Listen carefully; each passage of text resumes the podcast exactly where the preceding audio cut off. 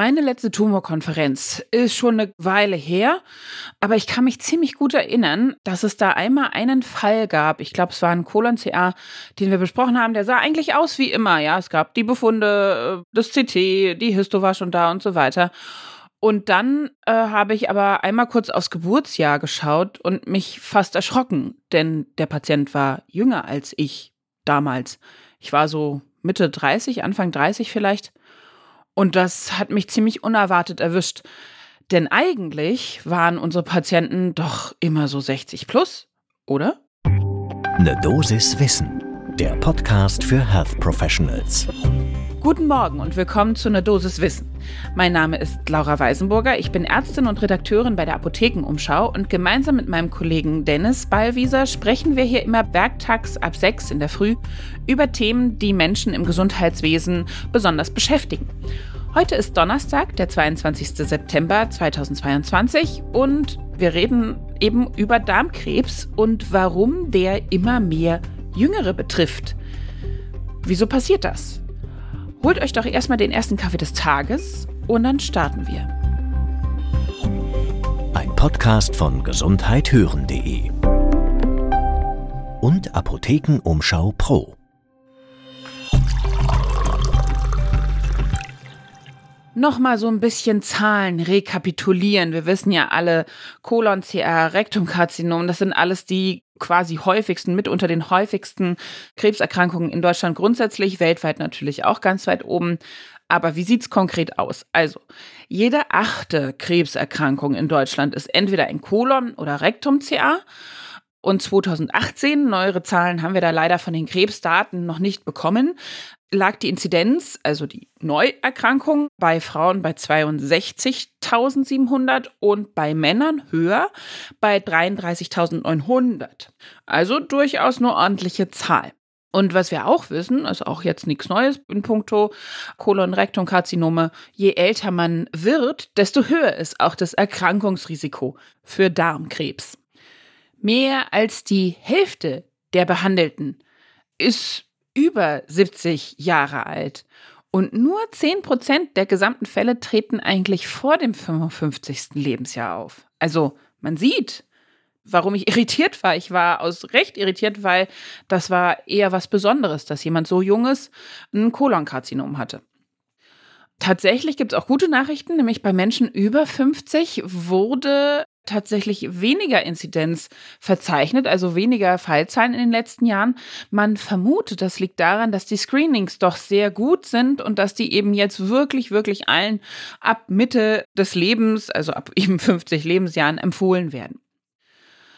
Leider ist es aber eben auch so, dass der Trend in die andere Richtung geht. Wir haben nämlich eine deutliche Zunahme bei den Darmkrebserkrankungen bei den unter 50-Jährigen.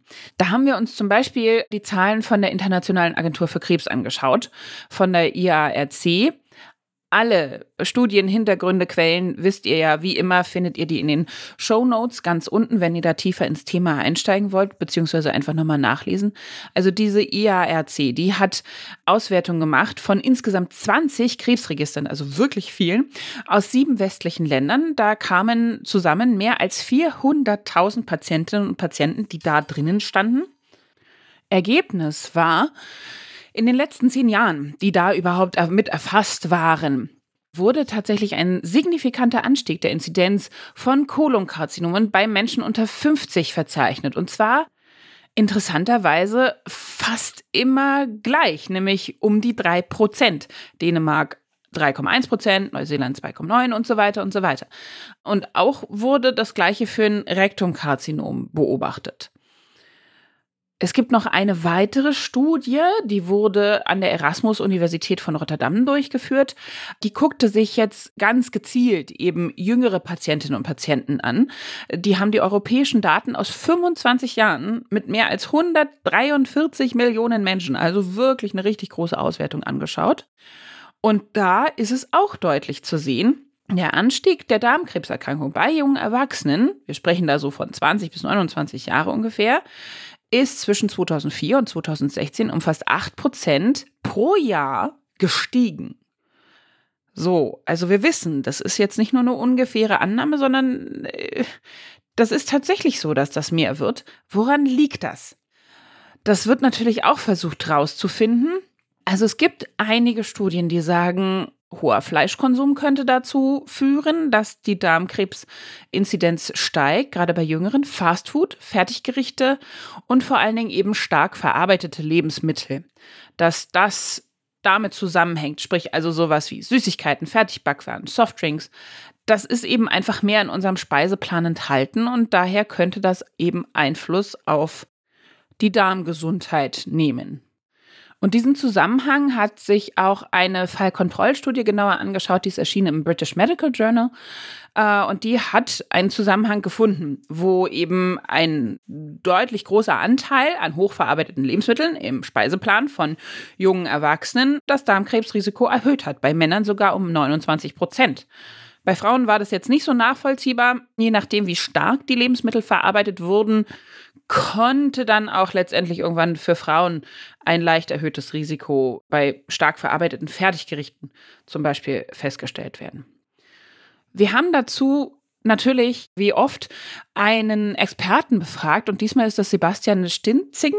Er ist Klinikdirektor der medizinischen Klinik mit Schwerpunkt Hämatologie, Onkologie und Tumorimmunologie an der Berliner Charité und er sieht das mit der Ursache, dass man das jetzt den hochverarbeiteten Lebensmitteln zuschiebt, ein bisschen zu kurz gegriffen. Er sagt, na, so richtig haben wir das aber noch nicht geklärt, ob das wirklich ein äh, direkter Zusammenhang ist. Er erinnert daran, dass natürlich auch solche Faktoren wie mangelnde Bewegung, also sprich, unsere Arbeitswelt hat sich geändert, unsere Freizeitwelt oder unser Freizeitverhalten hat sich auch geändert. Wir sitzen deutlich mehr als früher, also vor meinetwegen 30 Jahren, dass das natürlich ein Faktor ist, der zu berücksichtigen ist und dass auch tendenziell mehr junge Erwachsene oder auch sogar schon Kinder übergewichtig sind und dass das natürlich auch ein Risikofaktor ist, von dem man sehr wohl weiß. Was bleibt jetzt als Fazit für heute? Also immer dran denken, die Darmkrebsinzidenz, gerade auch bei jungen Menschen unter 50 Jahren, nimmt tendenziell ein bisschen zu. Wenn jemand zu mir kommt in die Praxis und sagt, ich habe aber diese und jene Probleme und beschreibt eben solche Symptomatiken, wie sie bei Darmkrebs typisch sind, sehr klar, dann auf jeden Fall nicht sagen, ach, äh, fällt ja eigentlich gar nicht so in die Altersgruppe, Kategorie. Nein, nein, da genauer nachforschen, das ist ganz wichtig. Und natürlich das übliche, ausgewogen ernähren, bewegen, nicht rauchen. Nichts Neues in dem Sinne. Das war eine Dosis Wissen für heute. Und wenn ihr keine neue Folge verpassen wollt, da gibt es einen ganz simplen Trick. Ihr könnt einfach bei Spotify oder Apple Podcasts zum Beispiel auf Folgen klicken und dann bekommt ihr immer eine Meldung auf euer Handy, wenn eine neue Folge online ist. Ein Podcast von gesundheithören.de und Apothekenumschau Pro.